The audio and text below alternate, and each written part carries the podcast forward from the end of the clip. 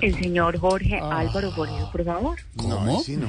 Repítame el nombre, por favor. O- ¿Cómo le va? Jorge Álvaro Forero. Álvaro Forero. ¿Cómo le va? ¿Cómo le va, Juan?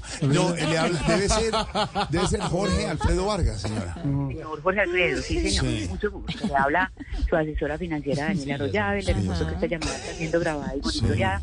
Para efectos de calidad de la misma, como se encuentra usted en el día de hoy, don Jorge Armando. Oh, Armando, no, Jorge Alfredo. Pues organizando muchas cosas, como le contaba, eh, algunos eh, tenemos debates eh, con los candidatos a la región. Me alegra mucho. Mm, ¿Cómo? No, No, pero- pero- Me alegra mucho. El motivo de mi llamada es única y exclusivamente para felicitarlo por el mes del amor y la amistad. Ay, muchas gracias, de verdad. Mire, le, le- le ofrezco disculpas si fue un poco grosero por acelerar en que estamos, pero es que de verdad ando muy ocupado, mi señora. de verdad. Entiendo, entiendo, señor. la región. Te aplanamos nosotros también.